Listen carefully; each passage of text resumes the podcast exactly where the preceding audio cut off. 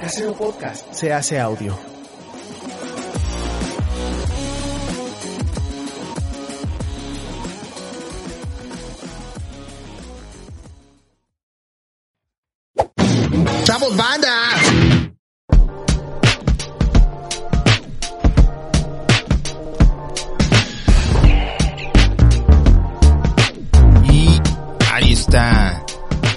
Están amigos, amigas? Bienvenidos a una edición especial este, de, de Status Culo. Mi nombre es, es Carlos Vallarta, soy comediante, este, padre de familia y ¿qué será chino? Este, también, eh, ¿cómo se llama? Presidiario de esta simulación por computadora llamada realidad. ¿Será? Para todos nosotros, todo el resto de, de nuestra audiencia, del el mundo allá afuera. Chino, muchas gracias por, por, por prestarnos este Casero Podcast. Gracias por abrirnos las puertas de tu hogar. Y quiero eh, darle la bienvenida. Es un, episodio muy, muy interesante el que tenemos el día de hoy. Este, usted, sabe, y si no lo sabe, le, le platico que hay un interés, obviamente, con el tema de la raza, el tema del racismo, cómo afecta en nuestra sociedad, nuestra interacción en el mundo en general eh, de parte de un servidor y obviamente hay un grupo muy grande de personas que, que opinan igual que, igual que yo. Y tenemos hoy de invitado a Raúl Pérez, quien es profesor de sociología en la Universidad de La Verne, eh, allá en Los Ángeles.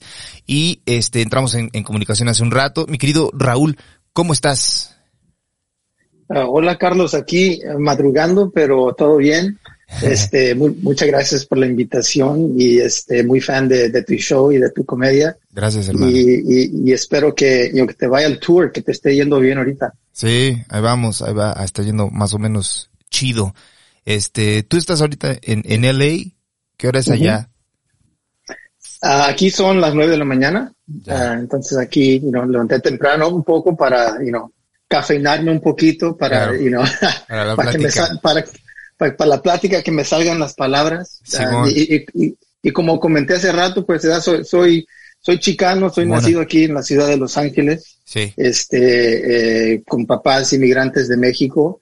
Uh, entonces, en la casa hablamos español, pero ya, uh, you know, creciendo aquí en claro. los Estados Unidos, la escuela, sí. este, el entretenimiento, todo, todo, pues en, en, en inglés, el, el, inglés domina. Entonces, claro. el español, más o menos, pero como pero te dije, quiero, quiero intentarle en español. Esta claro. va a ser mi primera entrevista en español y, y muy agradecido que va a ser aquí con el gran Carlos. No, mano, muchas gracias. Uh -huh. que gracias por, por, por, por prestarnos este eh, tu tiempo y tu cerebro para platicarnos de este tema que la neta está bien interesante, está muy chingón, a mí me, me llama muchísimo la atención, hace unos, que serán unos como unos dos meses más o menos, entramos ahí en comunicación, me platicaste al respecto del libro que tienes, que pues es eh, The Souls of White Jokes, eh, es este, el, el, el, eh, publicado por la Stanford University Press, y eh, creo que quisieras dar una descripción a, a, a, grandes rasgos, como te sientas más cómodo, igual eh, podemos ponerle igual los subtítulos, eh, como tú te okay. sientas, mi querido Raúl,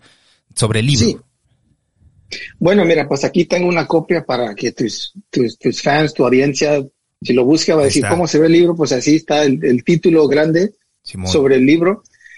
Y el libro es, bueno, pues es un libro académico, ¿verdad? Está publicado por, por una prensa académica, la, la Universidad de, de, Stanford decidió publicar el libro. Y, y el libro se, uh, el, el, tema pues es el, el, humor racista y qué es lo que hace el, el humor racista en el sí. pasado y en el presente. Y, y lo que hago en, en el libro es uh, intento desarrollar como una teoría de, de, you know, si, si, si vemos cercanamente a, al humor racista, uh -huh. uh, ha pasado de, you know, de los últimos dos siglos aquí, especialmente en los Estados Unidos, claro. pero también la influencia que ha tenido en los Estados Unidos mundialmente y, you know, eh, eh, especialmente la cultura, ¿verdad? Sí. Como tú estás haciendo stand-up. Entonces, el, el arte de stand-up es algo que se origina claro. aquí en Estados Unidos. Sí. Y tam también, you know, anteriormente, antes de, antes de que era stand-up, era otro método de entretenimiento que dominaba aquí en Estados Unidos. Y ese fue el humor que se dice en inglés blackface minstrelsy. No sé muy bien cómo decirlo sí. Eh, en español, pero, pero esa era, era forma de entretenimiento donde, donde los blancos se pintaban la cara negra, claro. pretendían que eran morenos y los, los hacían en, en ridículo, pues.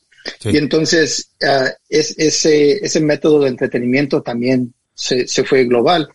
Y entonces lo que quiero ver en el libro es cómo ese humor racista ah, anterior, qué impacto ha tenido en la sociedad, qué relación tiene, cómo se formó la sociedad aquí americana, el, el, mundo, el mundo you know, que fue dominado por el colonialismo y imperialismo europeo, ah, y luego qué culturas se formaron y cómo siguen esas culturas hoy aunque hemos tenido como movimientos civiles para, para, derechos civiles de grupos étnicos y raciales, cómo sigue esa forma de humor hoy, uh, presentemente. Claro. Y obviamente, como es el tema de, de, humor, este, vemos que pues todavía sigue en el entretenimiento, en el entretenimiento, en comedy, en film, en estas cosas.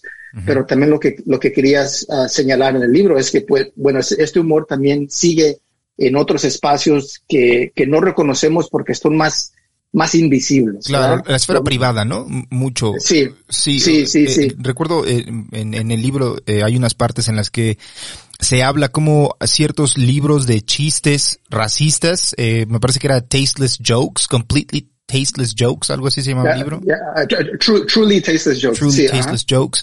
Eh, sale después de, de, la, pues la época de derechos civiles en Estados Unidos y se vuelve un, un bestseller y esto es un libro que en la esfera privada de entre pues sí, entre blancos y blancos se, se, empiezan a circular estos chistes que se vuelven de dominio popular que tienen una fuerte carga racista, una fuerte, fuerte carga racial.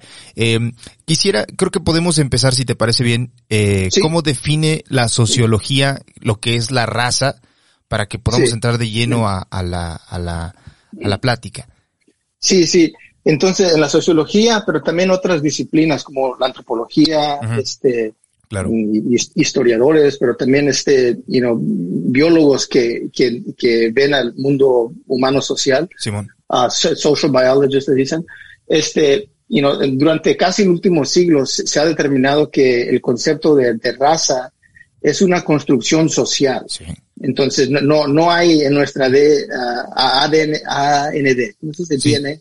ADN, ADN que no hay este algo que, que, que, que te significa claramente que perteneces a esta raza o esta raza. Entonces, en nuestra biología no, no, no hay eso, pues no, no, lo tenemos genéticamente. Claro. Entonces, lo que ven los sociólogos es, you know, buscan evidencia eh, a, a, a, curso de um, las leyes que han desarrollado en un país o otro, y no, a qué tiempo empieza a avanzar esta idea de raza. Y la idea de raza y de dividir el mundo en términos raciales es algo que nomás tiene unos cuatro, 400, 500 años de desarrollo. Claro, con, el inicio de la, digamos que la, la, invasión de América de parte de Europa. Sí, la invasión de América, pero también la invasión en África, en Asia y, en Australia. Entonces los, eh, um, los conquistadores, los, los europeos que fueron en, en búsqueda de riquezas, encuentran a gente que pues no han visto, que no están en sus libros, que sus, you sus, este, you know, su religión no comenta, que sus Biblias no dicen. Entonces dice, pues, ¿quién, quién, quién son estas personas? Y luego, como los ven, que tienen diferentes rasgos, que se ven diferente, que, y sí. que diferente cultura y costumbres dicen, pues estos tal vez no son humanos como somos humanos nosotros. Claro. nosotros nos encontramos a ellos, ellos no a nosotros. Entonces, eso también crea una posición que dice, bueno, pues nosotros somos superiores porque somos los que fuimos acá, sí. y, los que traemos esta you tecnología e ideas de cómo gobernar y todo eso, y estos pues son primitivos. Y entonces ahí pues se empieza a desarrollar una idea que dice, bueno, el mundo está, está desarrollado con estas diferentes clases de gente que, que se ven en términos raciales, biológicos, sí. pero también, you know, eh, aquí es donde la ciencia es importante, you know, antropólogos aquí en, en, la, en, en la, Ciudad de México, un, un, museo muy importante, el Museo de Antropología, que ahí te enseña el desarrollo del ser humano a claro. través de cientos de miles y miles de años que tomó tiempo y, y hay ex, eh, explanación científica por qué gente desarrolló diferentes rasgos sí. a curso de, de diez miles y miles y miles de años. y no porque y no como el ser humano es animal se desarrolla este, y se adapta al clima, al sol, los climas, de la, naturaleza, el ambiente. Y eso es, eso es algo que se desarrolla con mucho tiempo, que hoy es difícil de ver cómo pasó eso, porque hoy, you Carlos Vallarta va a ir a, va a, ir a España, va a ir a Londres, te, te, subes al avión, llegas allí y ahí ves que la gente se ve diferente y llegas ahí en, you en mediodía. Claro. Antes, antes para viajar esa distancia, no, pues. ¿cómo vas a ir en un avión? No había aviones. Claro. Y vas a ir en un barco y el barco pues es un riesgo y, va a durar de meses. Y cómo, otra, cómo este, avanzaban los seres humanos hace más de miles y miles de años, pues a pie. Y entonces, si, si, si en vez de pensar en términos raciales como, como hicieron el error los, los, los europeos, que van de un, de un continente a otro en un barco, si hubieran caminado de un, de un continente a otro, hubieran notado que los rasgos de los seres humanos cambian gradualmente, de poco en poco. Entonces, si empezamos del centro de África y caminas norte, vas a ver que la piel cambia gradualmente. Sí. No, gente donde está ahorita el Medio Oriente va a estar un poquito distinto, en el norte de África va a estar más distinto, eh, en el sur de, de, Europa va a estar más distinto. Entonces, uh, even what we call, you know, white people, lo que llamamos gente blanca en Europa, los que viven al sur de Europa y los que viven al norte de Europa. Distintos completamente. También distintos, sí, exactamente. Y no tienes los, los que viven en Sicilia o en el sur de Italia, que parecen mexicanos o parecen norteafricanos y no tienen piel este, más oscura. Sí. Y si has viajado al sur de Italia, vas a entender por qué, porque hace un calor claro. machín, y no el, sol pega duro. Sí. Y, entonces la, gente ahí, a curso de miles y miles de años, se adaptaron al clima. Pero también esa región, pues, que, que es el Mediterráneo, tiene una geografía también muy interesante. Que tienes el, el, el, norte de África, allí en la, la, parte sureña, tienes Europa, tienes ahí al Medio Oriente. Entonces hay mucha, fue mucho intercambio que se pasó en, en esa región a curso de miles y miles de años.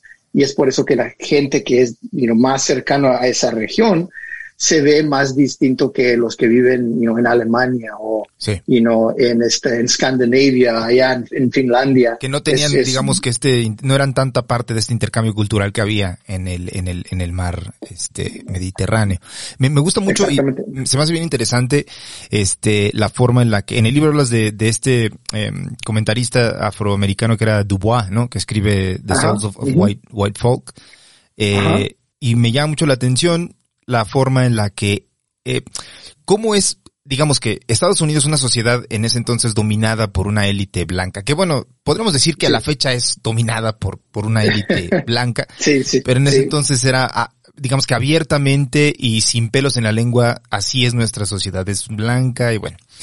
Y escribe él mismo, siendo eh, afroamericano, un estudio, la forma en la que él nota cómo es la gente pues blanca, los blancos en, Estados Unidos, y no es tomado muy en cuenta hasta que el propio gobierno le pide a cierto catedrático, no recuerdo si es noruego o danés, que haga un estudio al respecto de las diferencias y qué tanta, qué tanto acceso a oportunidades pueden tener los afroamericanos en, en Estados Unidos y él mismo señala estas diferencias y deja muy marcado eso. O sea, el problema creo que también en México es que uno, el racismo está un poquito invisibilizado, la gente no está muy de acuerdo con que exista, cosa que es totalmente falso, claro que, que existe. Y el tema del color de piel, o sea, aquí al menos eh, que quede muy en claro que, digamos, la raza se entiende, como bien dices, por un tema de biología, por un tema también de, este, de oportunidades, la forma en la que vives, eh, que digamos tu tu estatus eh, social, la clase que ocupas. En el país existe la palabra blancura, que es para determinar el color de piel, y la blanquitud, que ya habla acerca de una visión del mundo que está muy influenciada por el tema del, del, del blanco. Eh, cuando escribe este libro Dubois, eh, ¿qué es lo que estaba ocurriendo? Estaba, fue antes de la, el movimiento de derechos civiles, ¿no? Sí, ajá, sí, eh, Du Bois o Dubois, sí, este, eh, Du Bois fue, you know, el primer um, sociólogo e historiador afroamericano que, que agarró un doctorado de la Universidad de Harvard. Entonces, entonces él, uh, fue muy influyente, bueno, por eso, porque fue el primero, pero también es su, su, su, manera de entender el mundo social e histórico fue, fue, fue muy, uh, fue muy significado y muy, muy importante. Sí. Y pues como siendo él eh, moreno, este, eh, en, entrando a los espacios élites como la Universidad, de Harvard y espacios que no, no se crearon pues para gente negra, para gente morena, para el indígena. Sí. Pero él, empieza a aplicar lo que, como aprendió, a métodos de aprender y entender la sociedad. Entonces Du Bois fue este, inmediatamente a, a, a entender el mundo racial y por qué se desarrolló así. Y, él está haciendo esto a los fines de los 1900, uh, este, sorry, de, fines de los 1800s y early 1900s, al fines de, de, los 1800, entrando a los 1900. y, y, y, él está empezando a, a, a, entender qué ha sido el impacto del racismo en la gente morena. Entonces escribe un libro muy, muy importante en, sociología y en otras disciplinas que se llama The Souls of Black Folk que tal vez se traduce como el alma, el alma de la gente negra o morena, ¿verdad? Y, en ese libro él quiere entender qué ha sido el impacto psicológico, el impacto este, emocional, y, pero también el impacto social del racismo, ¿verdad? ¿Qué, qué, le ha hecho el racismo al alma del, de la gente negra? Entonces él dice y desarrolla un concepto que en inglés es double consciousness, es como un sentido de conciencia doble, algo así. Pero que dice que, que hay que vernos, uh, él dice como, como afroamericanos, como morenos, como gente negra, tenemos que vernos no solo de los ojos o de la visión de la gente negra, pero también de la visión de los blancos, de, un mundo pues que, que, no pertenecemos, que no tenemos poder, que no tenemos you know, influencia, y cómo nos ve ese mundo. Y dice, nos tenemos que ver de estos dobles sentidos. Tenemos que ver, pues, cómo nos ve nuestra comunidad, qué estamos haciendo, y know, qué impacto e influencia tenemos aquí, pero también acá, con el otro ojo, al, al, al, al mundo blanco, claro. que, cómo nos, cómo nos trata y cómo nos, cómo nos ve y cómo nos impacta eso a nosotros, a cómo nos, y, cómo vivimos en la sociedad. Entonces, eso fue muy influyente en, en, en, en, este, en la disciplina de sociología y otras disciplinas, porque fue una de las primeras veces donde un sociólogo, un, you know, alguien con educación, you know, así de, de élite, está uh, diciendo que el racismo es algo uh, importante que tenemos que um, estudiar. Ajá. Y bueno, Du Bois sigue con sus teorías, sigue con su trabajo, trabaja muy duro, pero el mundo blanco dice, pues, ya, pues tú no eres solo negro, es moreno, no importa lo que tú estás haciendo, claro que vas a decir que el racismo es un problema, pues eres negro, ¿por qué? You know? Entonces no lo ven como si él es alguien que tiene algo que contribuir científicamente, you know, a teorías y, you know, de, avanzar, you know, la sociedad y eso. Y entonces Du Bois empieza como pues se, se, se encabrona, Dice, bueno, pues voy a desarrollar mi análisis más crítico todavía y desarrolla otro, un ensayo, este fue un ensayo, que también este ensayo fue una influencia para, para el libro, y en ese ensayo se llama The Souls of White Folk, que es como el alma de la, de la gente blanca. Yo creí que era un solo libro, entonces fue un libro y un ensayo, entonces. Sí, sí, ah, el, el, el, sí, no, no está bien. Sí, sí, yeah. Entonces, el libro fue como más un, you know, este, un, un, un, eh, un, este, un ejercicio académico. Claro. El ensayo fue Du Bois ahí dándole chingazos a la blanquitud y diciendo, mira, aquí es como está. Y ese ensayo él lo escribe en 1920, que es cuando el mundo está en la Primera Guerra Mundial. Y dice Du Bois, dice, bueno, si queremos entender bien lo que es la blanquitud, dice, tenemos que ver que es una contradicción. Dice, por, porque en primero vez esto de blanquitud, se supone que el, el, ser humano blanco, el europeo, es superior a todos los demás del mundo y que la blanquitud, y no que eh, la blanquitud que según va a ser dueño de la tierra y del planeta de siempre para siempre, amén. Algo así tiene una frase. ¿no? Y, y, y, pero el ensayo entonces empieza a criticar ese concepto. Dice, si, si es cierto que la blanquitud y la gente blanca son superiores a todos los demás. Dice, pues primero hay que ver la sociedad blanca a ella misma y cómo es. Y dice, si ves a cualquier sociedad blanca, cualquier nación blanca, vas a notar una cosa, que no todos los blancos en esa sociedad están en la misma posición, porque están divididos ellos también, ellos mismos entre, entre clases. Claro, sí. Tienes, tienes el blanco rico y el blanco pobre, el blanco que come bien, el que da órdenes y el blanco que tiene que you know, este, moverse con las órdenes o si no hay consecuencias. por supuesto. Entonces dice, dice, esto de clase existe, ¿verdad? Y entonces eso es un problema que dice, aquí esto empieza a, a rechazar la idea que la blanquitud es algo supremo, que hay supremacía. Claro.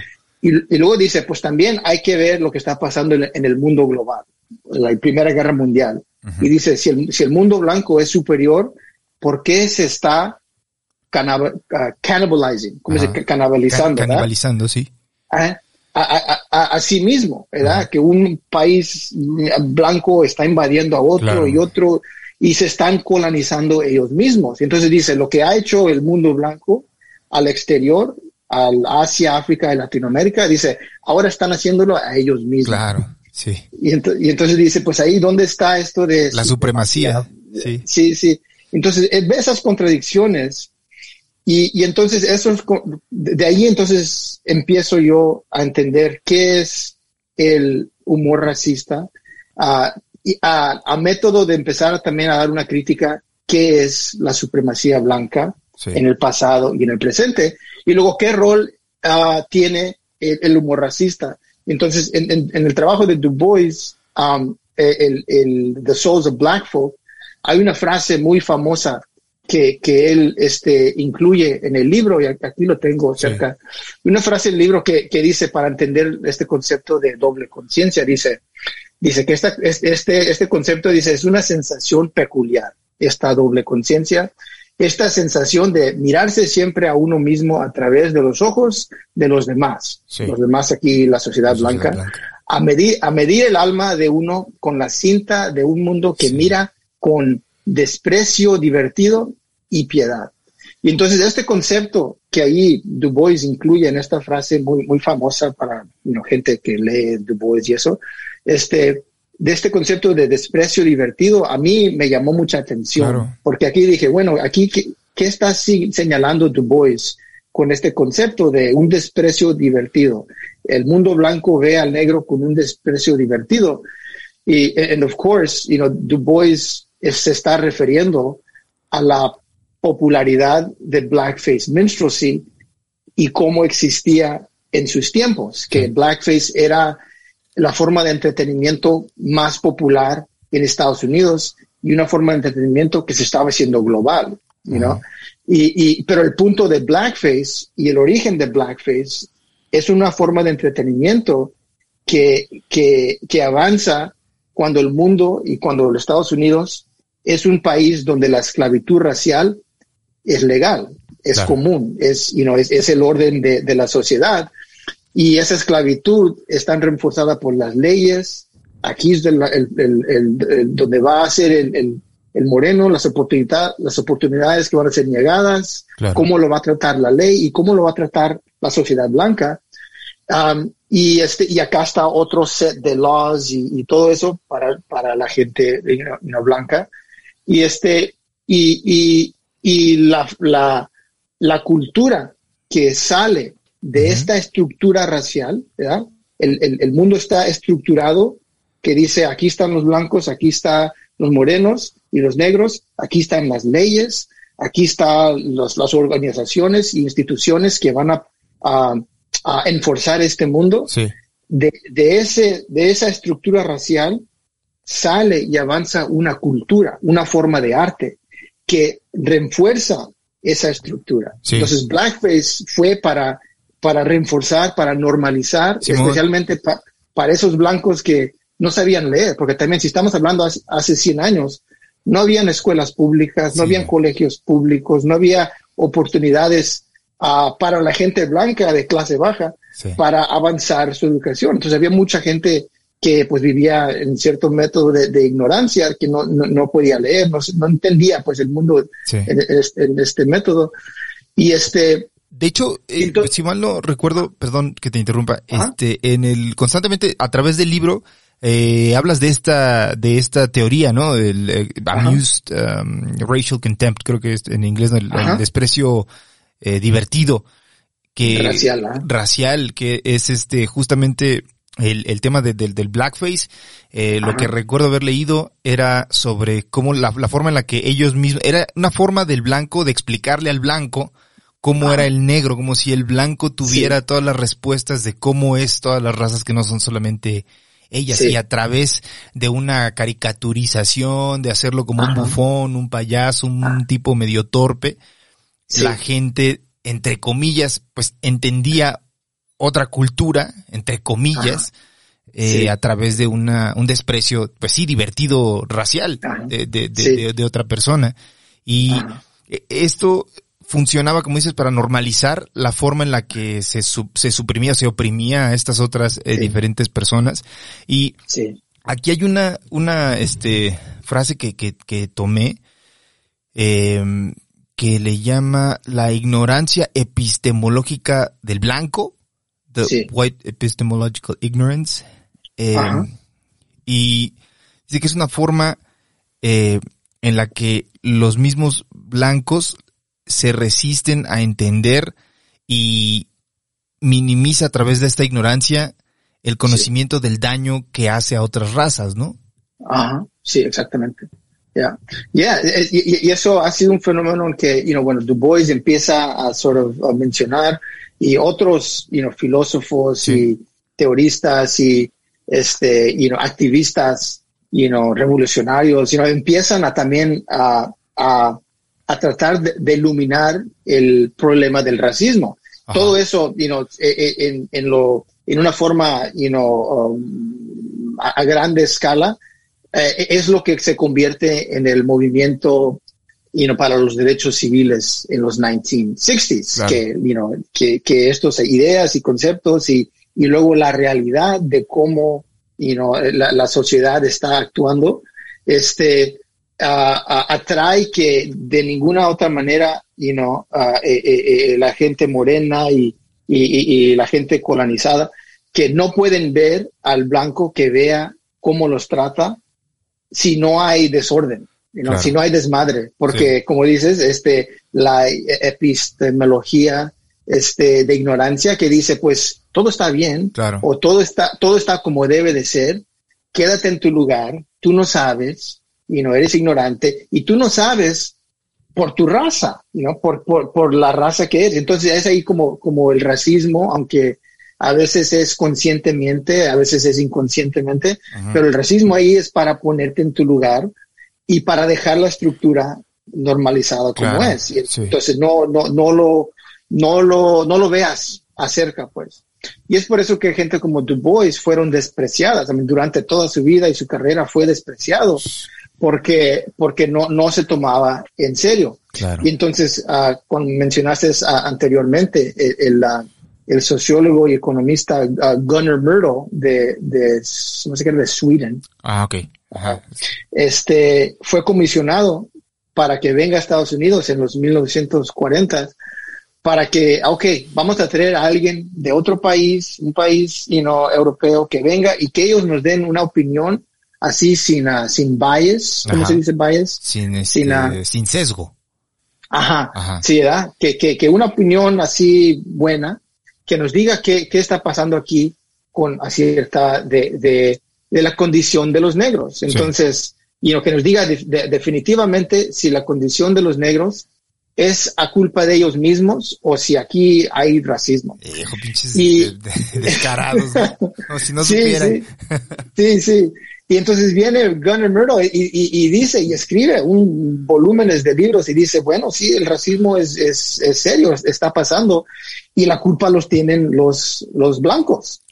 Y, y, lo que empieza a desarrollar en el libro es estadísticas y, muchos ejemplos de cómo eh, eh, un mundo blanco impacta a la gente negra, a la gente morena y, qué impacto eso tiene a la, a la democracia. Entonces, lo que dice él, y eso también fue, su libro también fue muy influyente al movimiento de derechos civiles, porque dice, dice que la condición del negro es algo que contradice que los Estados Unidos es un país de, democracia. Claro, sí, sí, sí. Y, dice, porque el, título del libro es, uh, este, sí, eh, eh, un dilema americano, el problema del negro y la democracia, la democracia moderna. Y dice, ¿qué, ¿qué país se llama una democracia cuando aquí tienes, ¿qué sería? El 13% de la población, se me hace que era ese tiempo, de, los afroamericanos, no contando los hispanos y los latinos, mexicanos y todo. Ah, pero ese buen porcentaje de la población es negada derechos civiles, es negada, negada oportunidades, es tratada inferiormente, es abusada por las leyes, por la policía, es tratada todavía, todavía como si fuera esclavo. Entonces ya estamos hablando de 1940. Claro. Uh, la guerra civil fue, terminó en 1865 por ahí. Entonces fue casi un siglo que, que, la condición del afroamericano sigue casi igual, pues. Lo que se llamaba Jim Crow racism. Uh, antes, antes de, de, de, la guerra civil, la, el, este, y no la condición del moreno estaba enforzada por el sistema de, de esclavitud. Claro. Después de, de, la guerra civil, que decimos, ah, pues ya no va a haber esclavitud, eh, se, se enforza todavía un método de dominación este y sigue pues en diferentes formas claro. legalmente eh, sin you know, en, forma cultural normalizada sigue esa forma de dominación. Y entonces dice Gunnar Murdo que, mira, si, si aquí les estoy dando todo este evidencia que este país sigue muy, muy racista contra los afroamericanos todavía.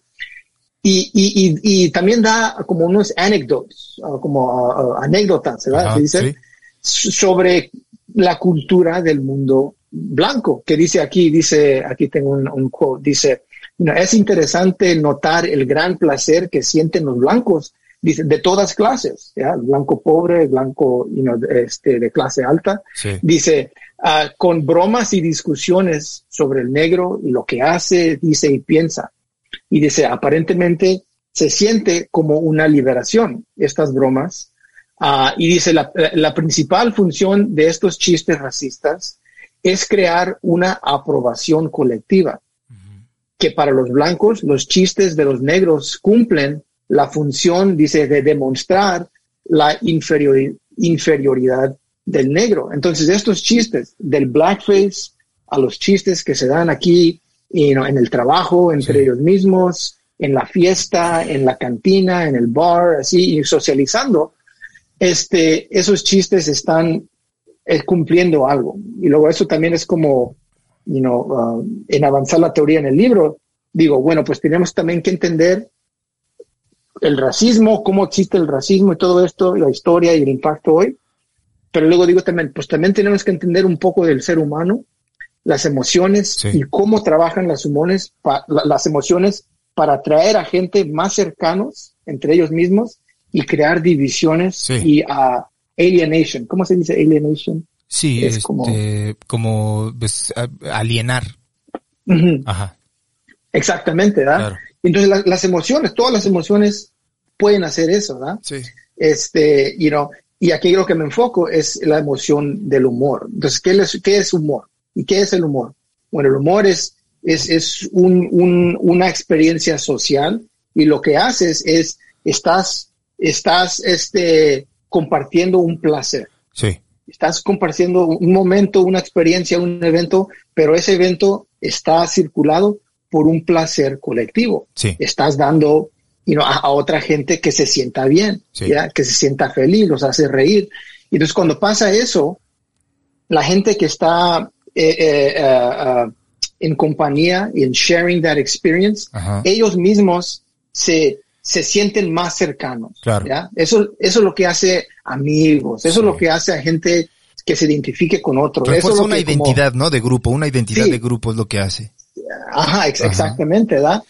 Pero al, mismo tiempo que pasa eso, depende cuál es el objeto de, de la risa. Sí, sí, sí, y por supuesto. Y si, el, y si el objeto de la risa, en este caso, es este grupo de gente acá, entonces estos que están aquí en, chiste y en broma se vienen ellos más cercanos, se hacen grupo, tienen identidad colectiva, se sienten que son, you know, del, en el mismo lado. Sí. Y acá estos son rechazados, son alienados. Sí. Y pues tú estás allá y, y, y en ese sentido, pues, especialmente cuando, cuando ese humor está haciendo en ridículo a estas Sí. personas, entonces lo que pasa es como un, un, este, un hierarchy que Claro. se está formando, ¿verdad? Este grupo que, que se está, este, en broma y en chiste y, y en este evento social de comunión, a este lo desprecia y lo hace más abajo. Sí. Y no nomás este grupo se siente más abajo por ser objeto del chiste, este grupo se siente superior y se siente que, que no tiene en común con este grupo acá. Y entonces eso es lo que está haciendo y ha sido el humor racista. Eso es lo que hizo en el pasado el humor racista como blackface, que ayudó a, a los europeos étnicos de clases más bajas cuando venían a los Estados Unidos como, inmigrantes. Es, ese humor ayudaba a que esos eh, este, europeos se sintieran atendiendo blackface y esto, que se sintieran más cercanos a la blanquitud Sí.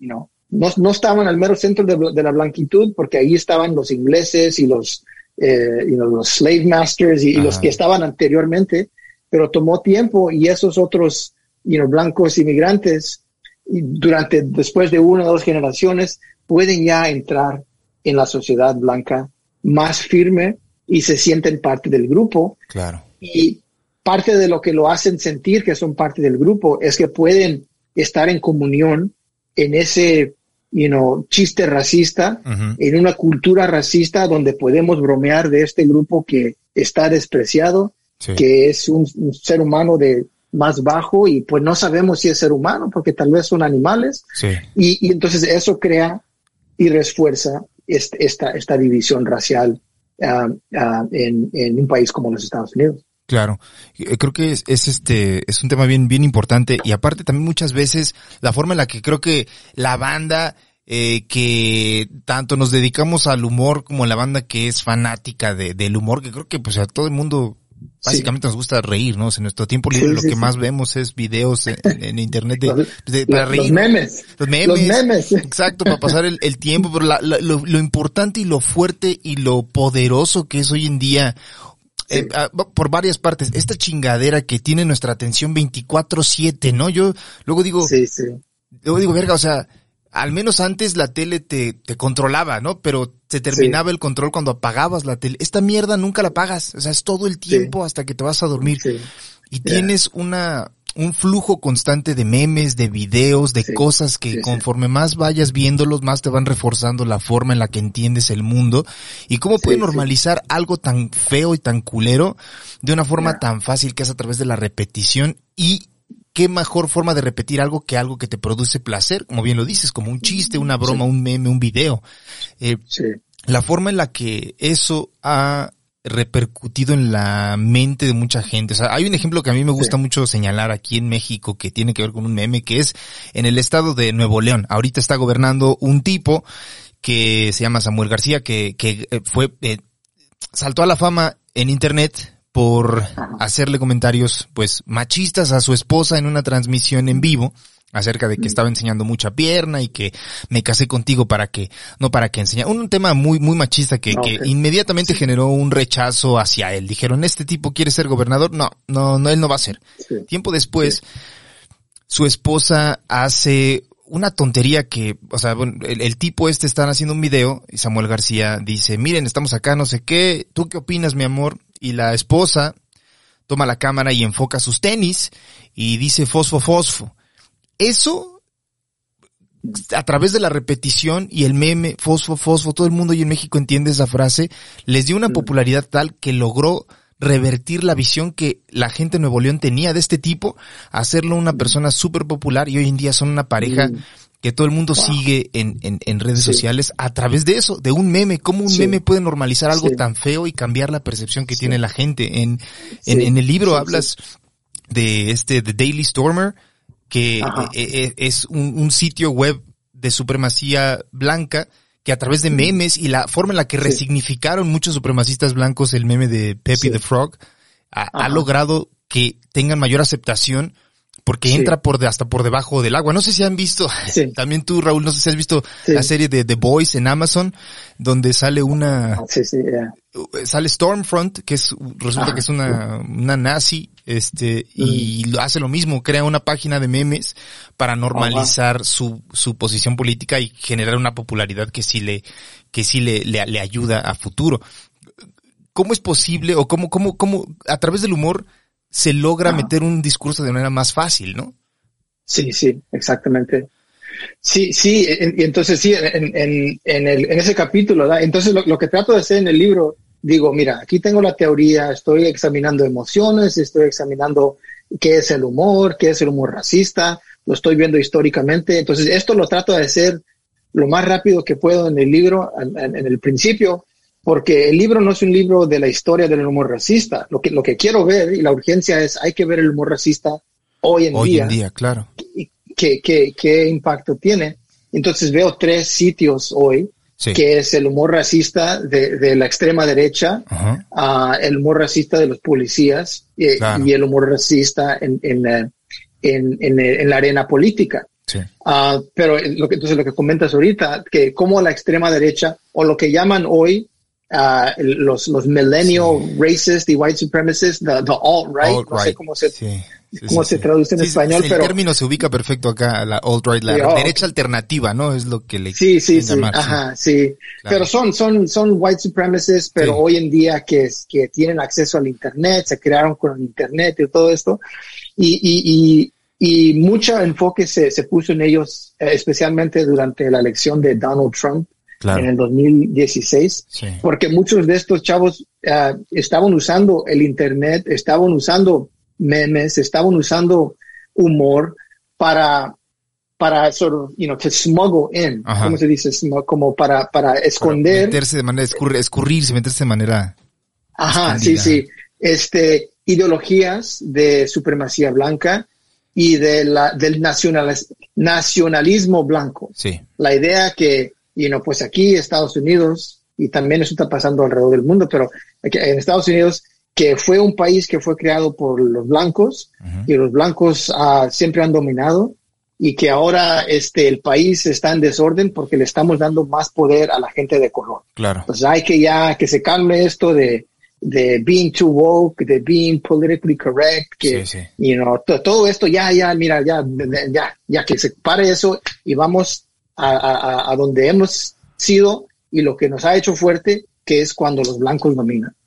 Y entonces ellos hacen eso, pero lo hacen con, con humor y con memes que son ya populares, ellos los capturan y luego allí meten los mensajes para tratar de a este influenciar a jóvenes que tal vez todavía no tengan una conciencia política desarrollada. Entonces, niños que están en, en sus teléfonos y en sus iPads todo el día porque los papás están trabajando, los papás no pueden, you know, divertirlos todo el día. Este, entonces ahí se, se, entendieron que, mira, si hacemos esto, vamos a tener una audiencia, porque al mismo tiempo, en la cultura y en la sociedad, hay un debate, hay un conflicto acerca del humor, acerca del racismo. Y este debate empieza después del movimiento de los derechos civiles en Estados Unidos, después, ya estamos hablando de los 1980s y 90s, empieza un debate donde dice, así como traté de explicar ahorita, que, que la gente alrededor de Estados Unidos y alrededor del mundo se, se aceptó que el racismo era algo malo. Sí. Y esto fue la primera vez que, que ha pasado esto en Estados Unidos y, francamente en, la historia del mundo. Nunca se ha aceptado en los últimos 500 años que el racismo existe y ahora que el racismo es malo. Esto, esto ha, pasado hace unas décadas pasó esto. Y entonces, para entre de una a dos décadas, el mundo blanco dice, bueno, ya, pues ya estamos hartos de esto de racismo y, y, ahora ni, ni chistes racistas podemos decir porque nos llaman racistas. ¿verdad? Y, estos chistes son de origen y son parte de la cultura, son parte de, de quién somos. Y ahora nos está robando nuestra identidad, nos está robando el sentido de humor y ya no puedo ni reírme en mi propio país a la chingada, ya, ya no queremos con, esto.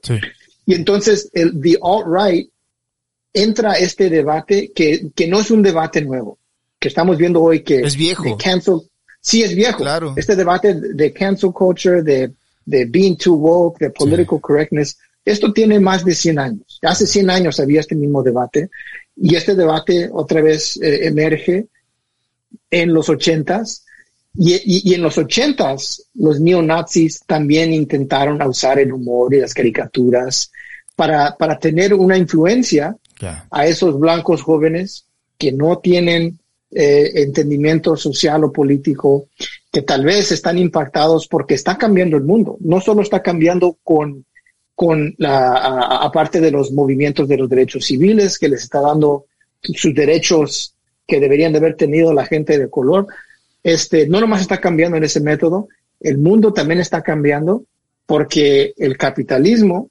está también transformando el mundo a nuevo. Que ahora los, los, las grandes empresas están moviendo a otros países y desemplean a los, los trabajadores en su propio país y dicen, pues ya están muy caro como trabajador, tienes unión y pues no, pues aquí sabes que vamos a ir a China, vamos a ir a México, vamos a ir a Vietnam y vamos a emplear a gente que pues la mano de obra es más barata. Y, entonces esto es algo que pues, los políticos no están hablando. Este, no, no hay un entendimiento popular que esto es un problema que tenemos que también este, solucionar. Y entonces gente dice, pues, ¿qué me está pasando? ¿Qué está pasando? ¿Por qué nos vivimos en Estados Unidos, en el país más rico del mundo, pero mis condiciones pues son miserables? No, no, no vivo en, en, un, en un mundo bueno, pues. Sí. Este, y es en ese momento que, que los de extrema derecha, como hoy, the alt-right, pueden capturar a ese, a esa ansiedad y a ese, y a esa depresión. Que alguien dice, pues aquí mi mundo, pues vale madre. Y este, y al mismo tiempo, solo lo que oigo en las noticias y lo que está en las noticias es que los negros quieren más derechos. Que los, que los mexicanos, los inmigrantes, que los tenemos que tratar bien. Que, you know, y solo oigo que, que todas las oportunidades se le están dando al, al, al, a esta gente y no a mí, que yo soy el que es de veramente el ciudadano y la, la, persona que a este país le pertenece. Claro, sí, sí, sí. Y entonces ahí es donde el humor empieza, el humor racista empieza a usarse como una forma de resistencia, a resistir a la idea de, de una democracia multirracial. Porque al mismo tiempo refuerza la identidad de grupo como blanco, ¿no? El, hecho de, todos sentimos lo mismo y todos estamos juntos en esta pelea contra estas minorías que cada vez quieren más, ¿no? Exactamente. Y entonces los políticos están diciendo hay que rechazar esto de, de political correctness, hay que rechazar esto de, de, de, las leyes se están transformando y le están dando muchos derechos a las minorías. Hey, hay que, hay que calmarnos. Y en ese tiempo la derecha extrema dice, ah, exactamente, y mira, no nos dejan ni tener chistes y darnos gusto y placer. Y mira, aquí te va. Entonces ellos empiezan a publicar en sus publicaciones de extrema derecha, pero luego también cuando viene el Internet, rápidamente ellos son uno de los primeros que suben este contenido al Internet. Porque saben que hay gente que va a querer esto. Y como el, libro que mencionaste hace, hace ratito, The Truly Tasteless Jokes, este fue un libro popular que en cierto sentido la, la persona que usó un pseudónimo, no, no, usó su nombre porque pues sabía que había, iba a haber reacción a, la publicación de este libro, que, que en este momento, post Civil Rights Movement, después del movimiento civil de derechos, que había mucha tensión social, había mucha tensión y había gente que estaba, que no, que no sabía muy bien si, si tal vez estábamos moviendo en una dirección que, que era tal vez muy extrema, en esta vez no en la extrema derecha, pero en la extrema izquierda, que hey, la extrema izquierda quiere, ya no ni podemos reírnos de nada. Claro.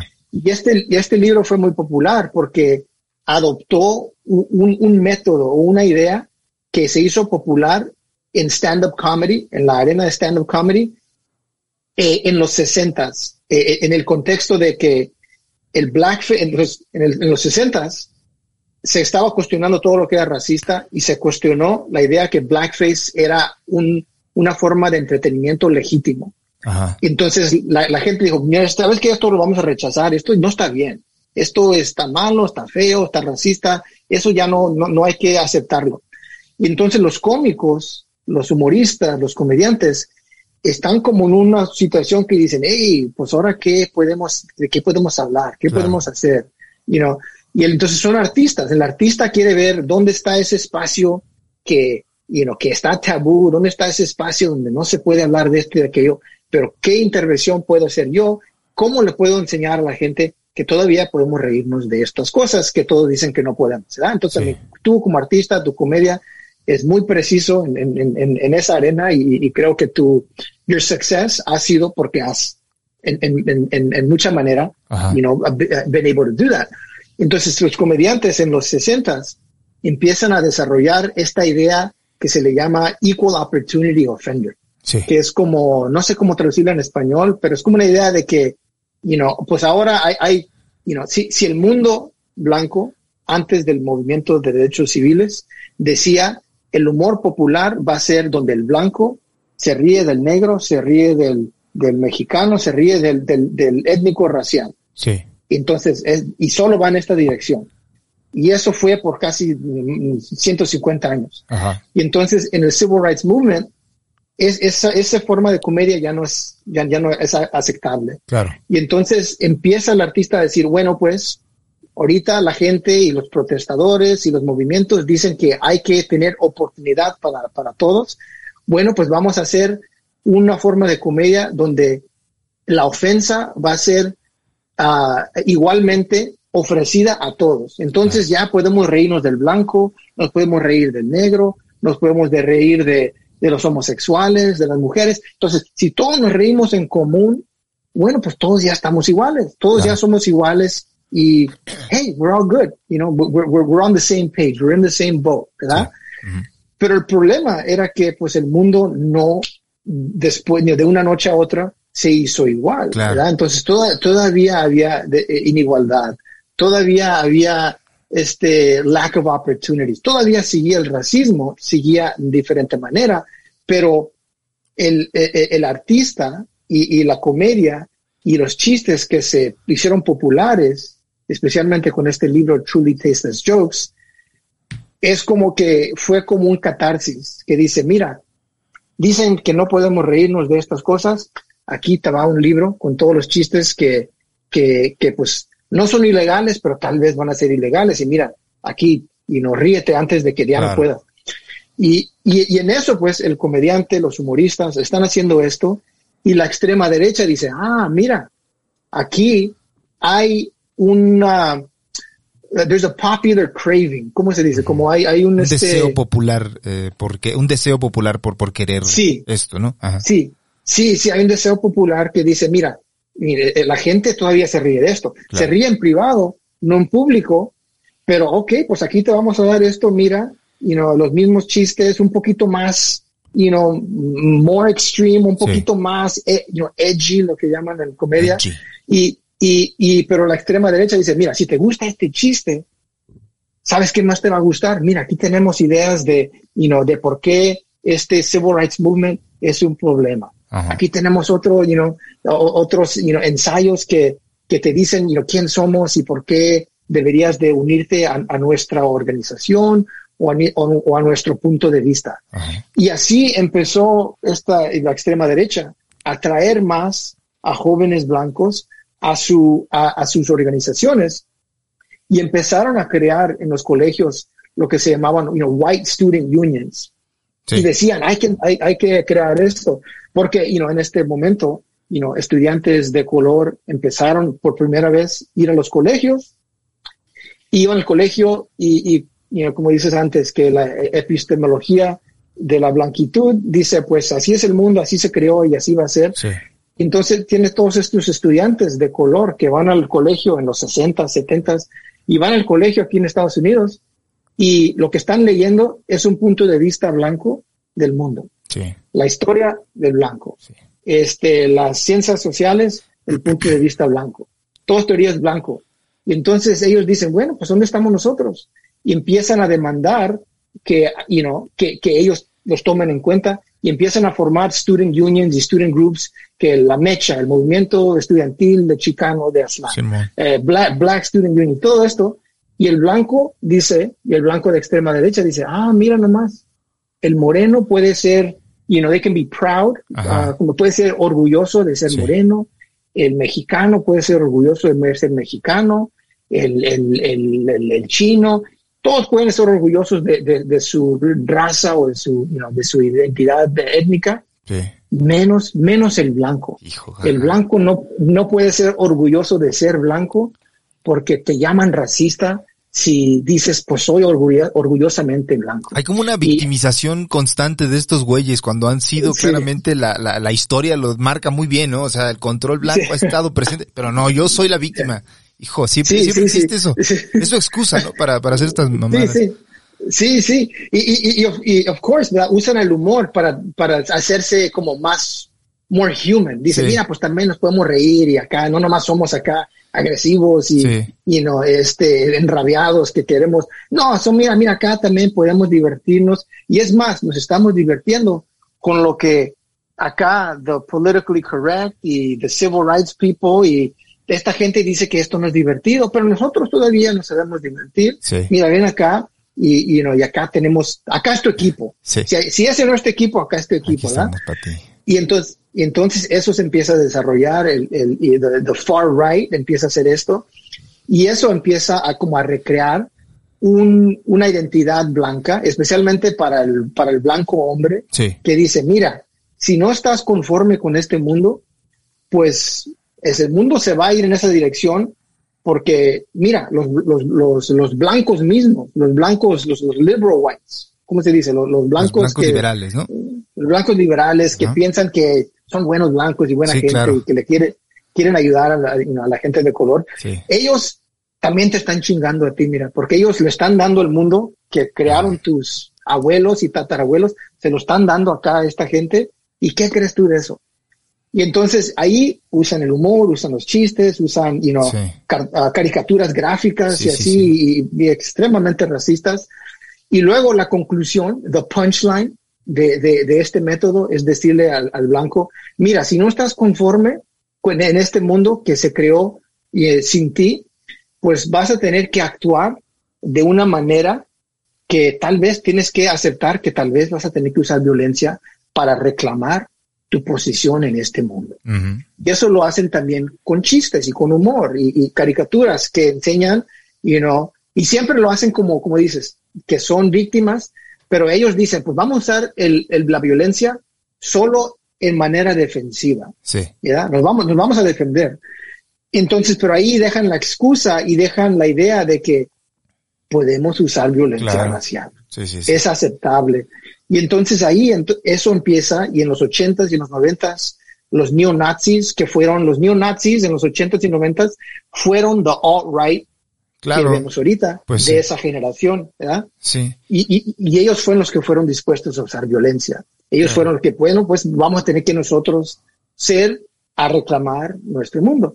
Y entonces, entonces esta violencia, lo que, lo que trato de hacer en este capítulo, digo, el humor racista está relacionado a la violencia racista. Entonces ahí digo, hay que ver esto claramente. Aquí hay, hay una conexión y lo podemos ver en la extrema derecha. Pero luego lo que hago en el otro capítulo, digo, mira, no nomás es la extrema derecha que usa violencia racista y también usa humor racista. Y ahí es cuando me enfoco en la policía. Pero antes de, eso, no sé si quieres hablar de eso, pero ahí, es que hablo mucho, hablo no, mucho. No, no, pero está bien. Este, creo que es, eh, justo lo que, lo que queríamos era, era tener una, una visión más, más completa de, de, de lo que, al menos lo que yo he podido discernir del libro porque pues a fin de cuentas puedo entender ciertas cosas y buscar referencias de algunos autores que citas, pero la verdad es que eh, entiendo el contexto racial, digamos, universal. No soy un experto en el tema. Sí estoy un poquito más familiarizado de lo que debería con, con la forma en la que ha sido en Estados Unidos y sí creo que refleja mucha de la realidad de nuestro país.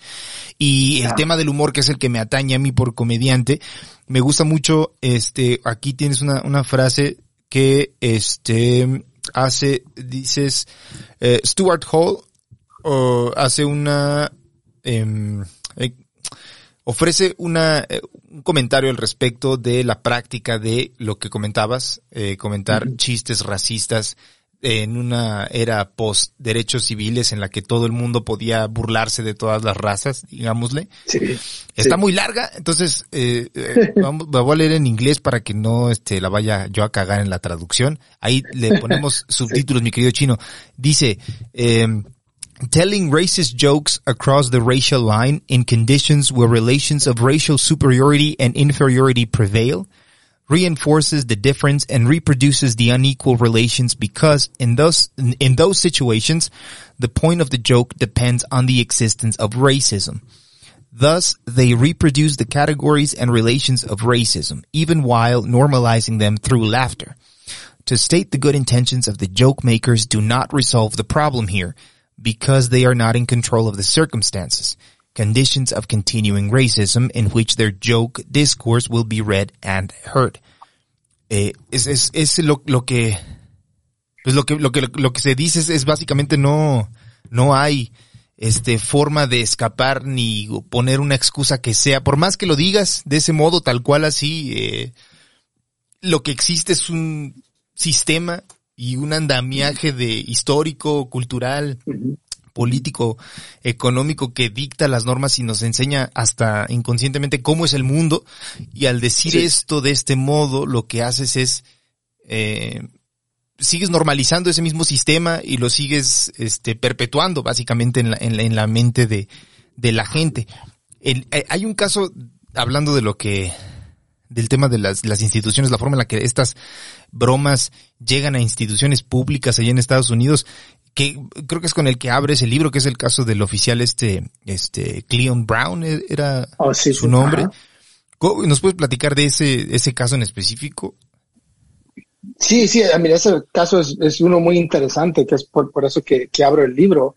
Y es el caso de, de, de un, de un policía blanco en, el, en el estado de, de Michigan, que, you know, como, como hablamos you know, al principio de, de, la, de la plática hoy, que, que esta cosa de, de la raza, que es una construcción social y política que no existe, uh, pero se, se, ha hecho muy popular esta cosa de, de que puedes, si no mandas tu saliva aquí a esta compañía de, de Ancestry.com o lo que sea, y que te, manda, te mandan o te mandan un email con la información que te dice, mira, eres 30% de aquí, 30% de allá, 15, 10% acá. Y, y, bueno, hay diferentes maneras de interpretar esa información. Sí. Eh, una manera que dice, bueno, pues mira, pues todos somos este, raw mutts. ¿Cómo se dice? Todo, todos somos una mezcla de todo. Nadie es 100% una cosa. Claro. nadie que toma eso le dice 100% eres esto. Sí.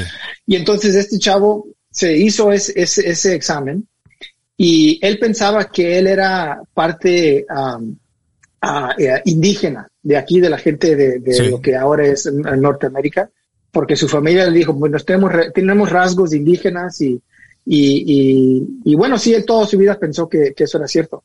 Entonces tomó este examen y cuando agarra los resultados, el examen le dice, pues mira, pues casi no tienes rasgos indígenas, pero tienes 18% de, de, de, tu, de tu ancestry es, um, es, uh, es africana, es, es de, de, África. Y quedó el chavo como sorprendido. Dice, ¿cómo? ¿Cómo puede ser? Pues nadie nunca nos ha dicho que, que, que claro. tenemos eso en el pasado y de dónde vino esto. Y bueno, va al trabajo, you know, al siguiente día y se le hizo un poco gracioso a él mismo y lo comenta a sus otros oficiales en el departamento ahí en, en la ciudad de Hastings, Michigan. Uh -huh. Y le, les, les comenta así como, hey, mira, ¿sabes qué? Dice, dice, oh, hola gato. dice, dice, este, um, you know, hice un examen y aquí me dice que soy 18% afroamericano. Sí. Y pues lo usó pues como método de, ah, pues somos aquí compas del trabajo y, y uh, vamos a aquí. Claro, un dato curioso un que, que, que, es interesante, sí, ¿no? Sí. Porque tienes ahí la información de, de, tu ADN. Sí, ah, sí, claro. Ex exactamente. Y bueno, aquí en Hastings, Michigan, la, la la ma mayoría de la población es blanca sí. y en el departamento es pues casi, si no todos son blancos. Claro. Entonces él vino con esta información curiosa que a los compañeros se les hizo curioso, pero no nomás curioso, se les hizo de que, hey, mira, pues ya se hizo burla de, en, en, diario. Uh -huh. Y diario le decían y, lo, y, y, y le, they would remind them -huh. que, mira, este, hey, mira, pues eres, eres negro, ¿no? Y, y, esto estaba pasando en el contexto de Black Lives Matter Movement, que, que surgió en los últimos, you know, you know seis, siete años. Sí. Y, y que, um, que, que, cuando caminaba así este, por la oficina, que pasaban los otros uh, oficiales blancos y que les daban la mano aquí la claro, y le decían, y decían, hey, you know, Black Lives Matter. Simón. Y este, y le empezaron así a decir chistes, ¿verdad? Día tras día tras día, a recordar lo que, hey, eres moreno, eres moreno. Ah, pero acá como joking, como joke, porque pues obviamente lo ves y pues es blanco. Un tipo blanco, claro. Pero ah, un, tipo blanco, pero todos los días le decían y recordaban. Y no nomás los policías, eh, hasta el, alcalde de la ciudad le empezó a decir chistes racistas. Sí y entonces le empezó a afectar a él psicológicamente. Claro. Dice, you know, ahora, ahora era como un, una, una forma de, de, de, harassment. ¿Cómo se dice harassment? Este, como una forma de, de, ¿cómo se De acoso. De acoso, sí, ¿verdad? Y entonces lo, lo, están haciendo sentir mal. Entonces ya le da pena ir al trabajo. Le, están dando ansiedad, no se siente bien, ¿verdad? Sí. Porque todos los días es objeto de, del ridículo racial. Sí.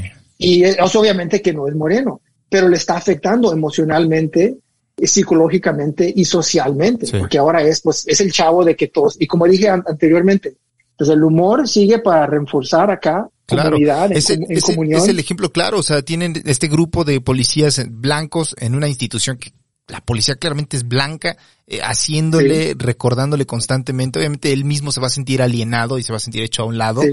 y a través sí. del acoso, pues menos ganas va a tener de, de ir a trabajar, ¿no? Sí, sí, sí. Y entonces lo que hace es que este, he files a lawsuit, ¿verdad? Agarra un abogado y dice, ¿sabes qué? Pues yo voy aquí, ya no aguanto, ya no puedo más, me, me está afectando, ya no quiero trabajar aquí. Y, y and he sues the police department y, y, y, por no me acuerdo qué cantidad, pero en cientos de miles de dólares que él sí. quería de, de, del departamento. Sí. Y el departamento y la ciudad dice, ah, cabrón, ¿qué, qué es esto? pues ¿quién te crees? Y no pensábamos que éramos compas y ahora nos estás acá y no demandando. Sí. Y entonces se, se transforma en una situación que pensaban que era cómico. Él ya se agarra a su abogado, manda su demanda y dice, ¿saben qué? Me han dañado psicológicamente, me han dañado profesionalmente, me han dañado que ya no quiero estar aquí, yo no, ya no aguanto. Y esto pasó por meses y meses, ¿verdad? Sí. Y entonces esto pues se hizo público y empezaron a entrevistarlo así, The New York Times y, y otros sitios, y, y, tratando de entender, pues, bueno, pues qué pasó aquí y por qué está haciendo esta demanda.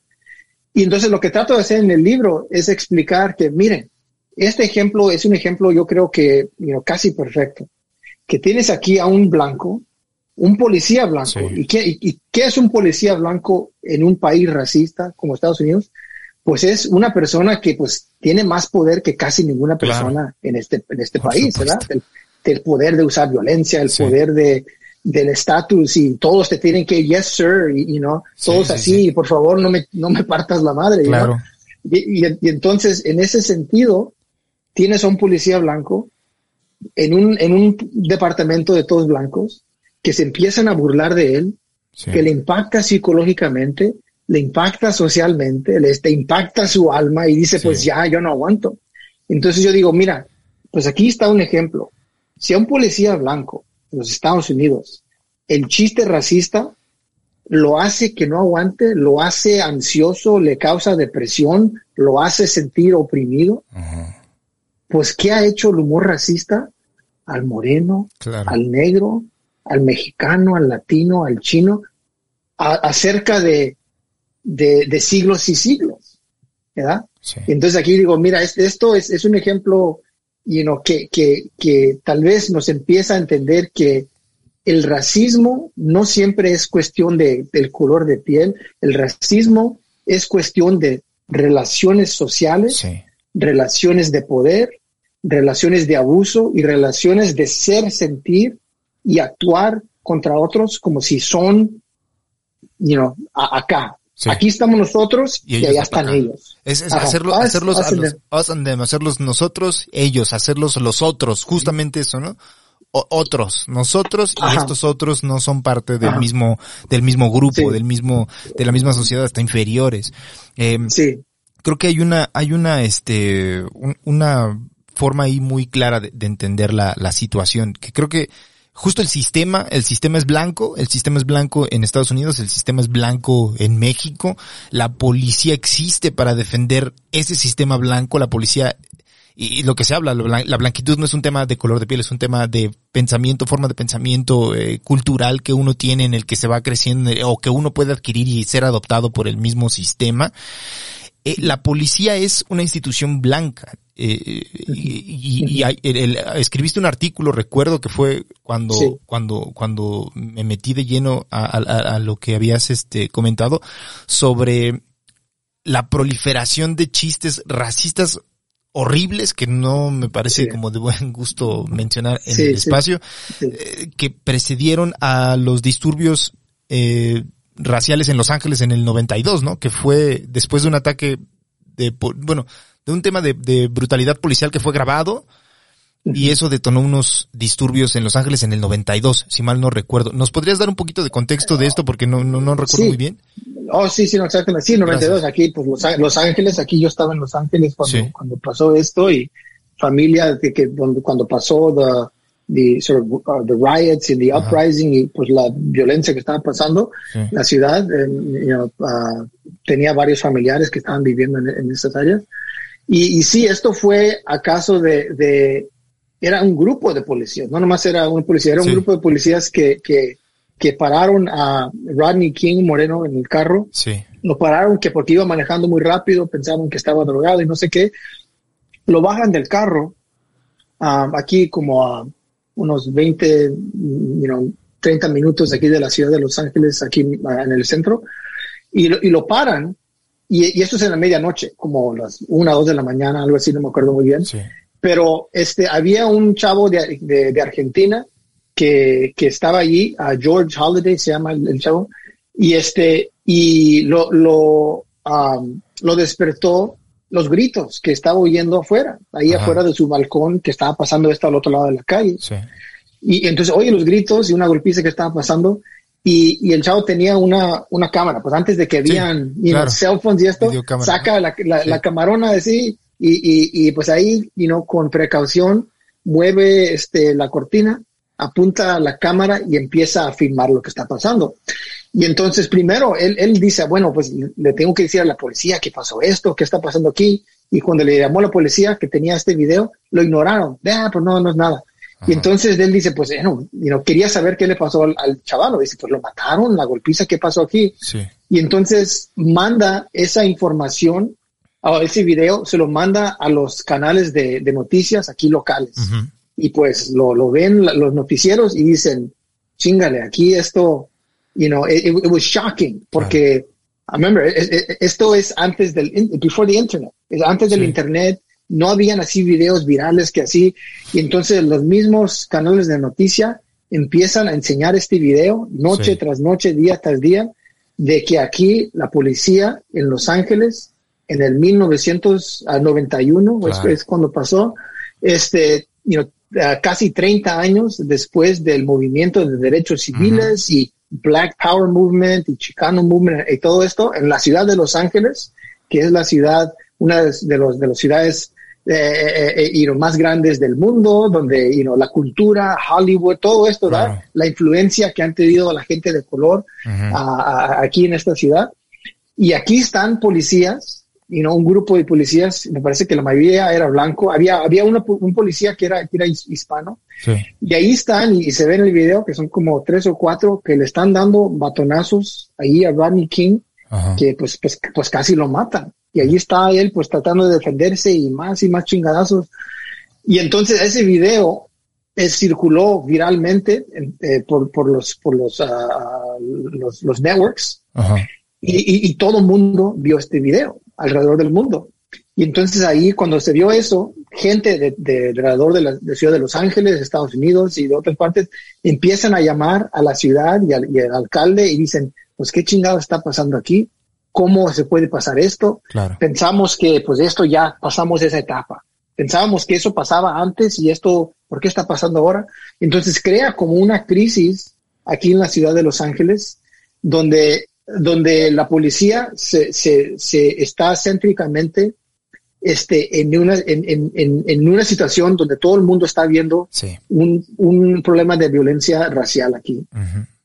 Y entonces la, la, la, misma ciudad de Los Ángeles comisiona a una investigación que dice, hay que ver si este problema que, que se ve en este video es un problema sistemático o es solo estos policías aquí que se un caso aislado ahí.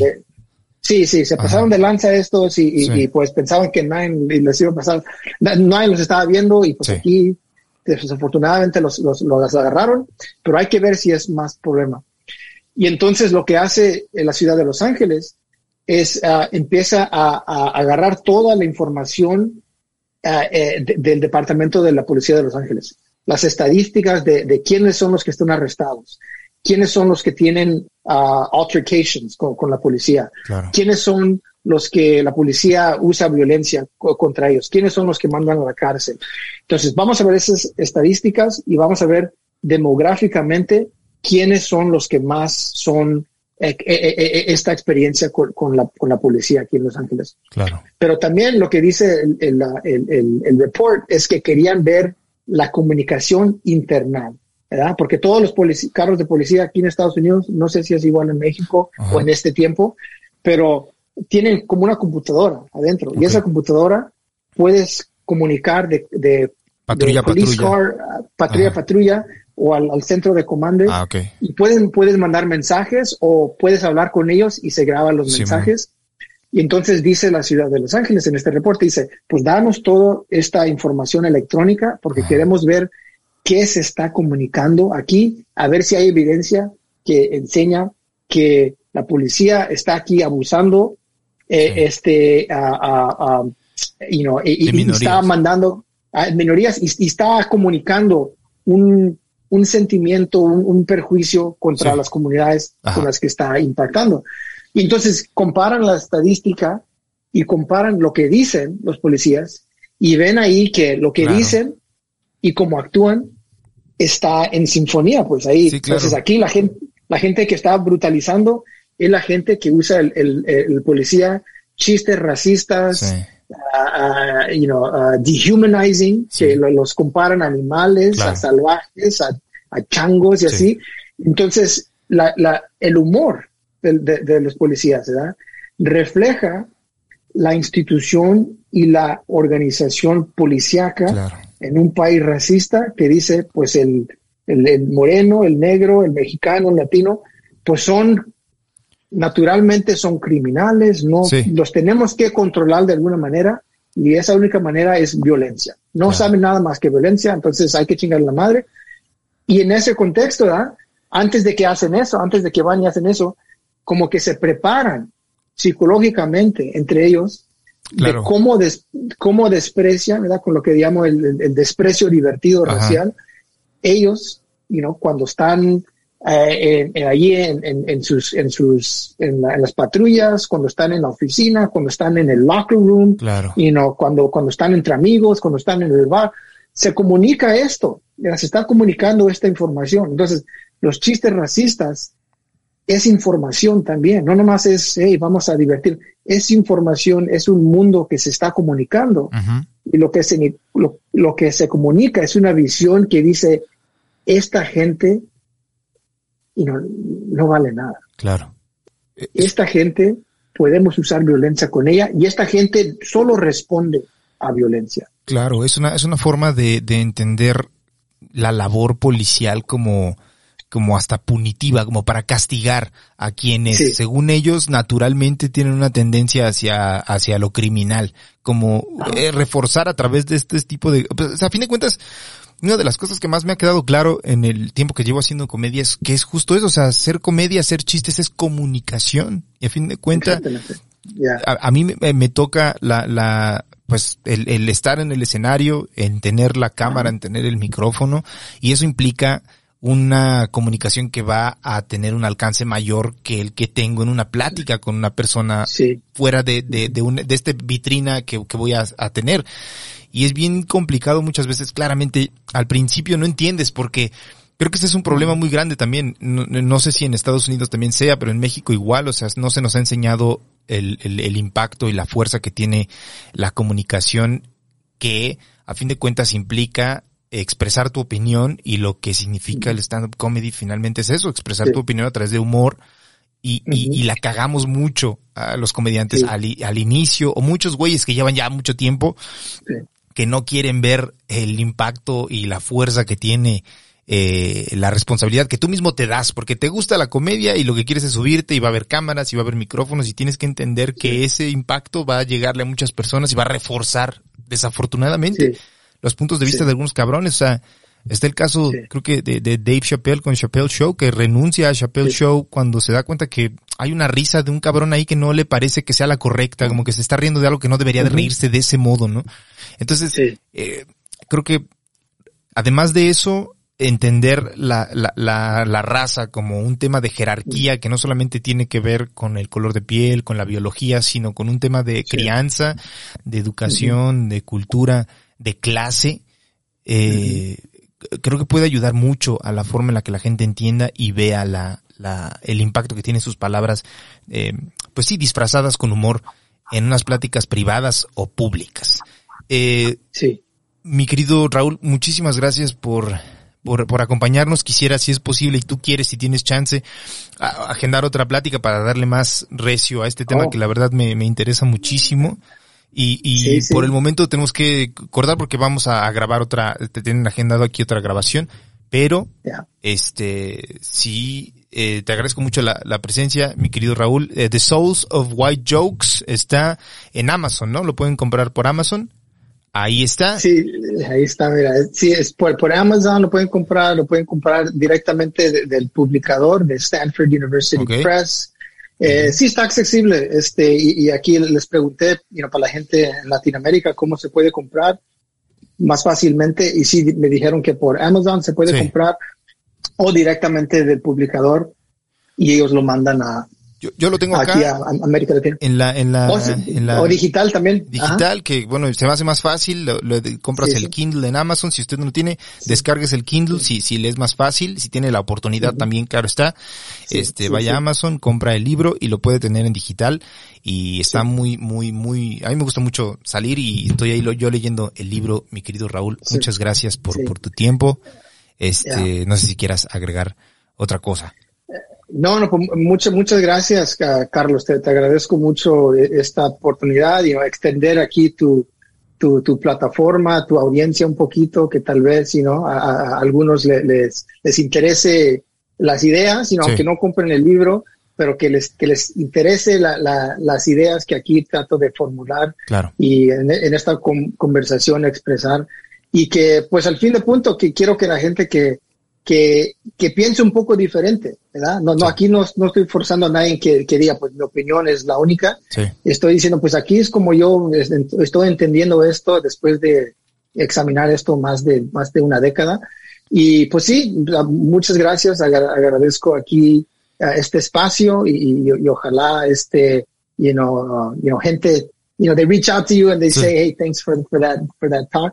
Y, uh, yeah, I mean, I would love to be back on your show, you know, este, you know, whenever, cuando sea, y, y, y, muchas gracias otra vez. Órale, pues, ahí está. Muchas gracias, Raúl Pérez, eh, profesor de Sociología de la Universidad de La Verne en Los Ángeles, eh, The Souls of White Jokes. Eh, cómprelo, léalo y edúquese, y si le, es un tema muy interesante, la verdad.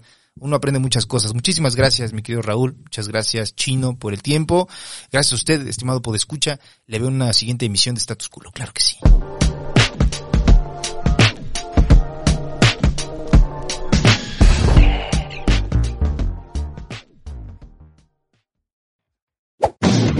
¡Chavos, banda! Casero Podcast se hace audio.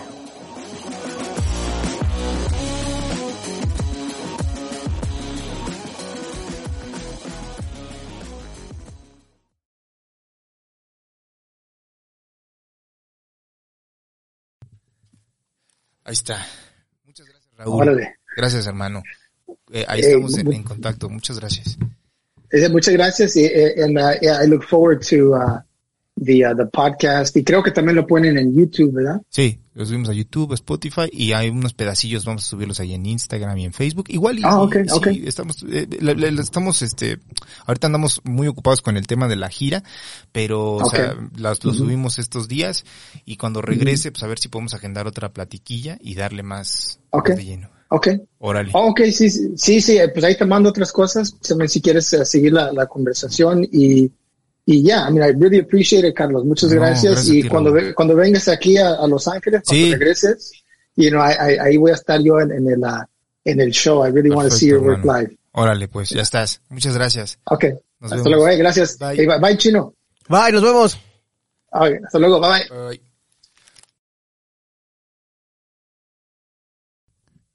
¿Cómo estás, Raúl?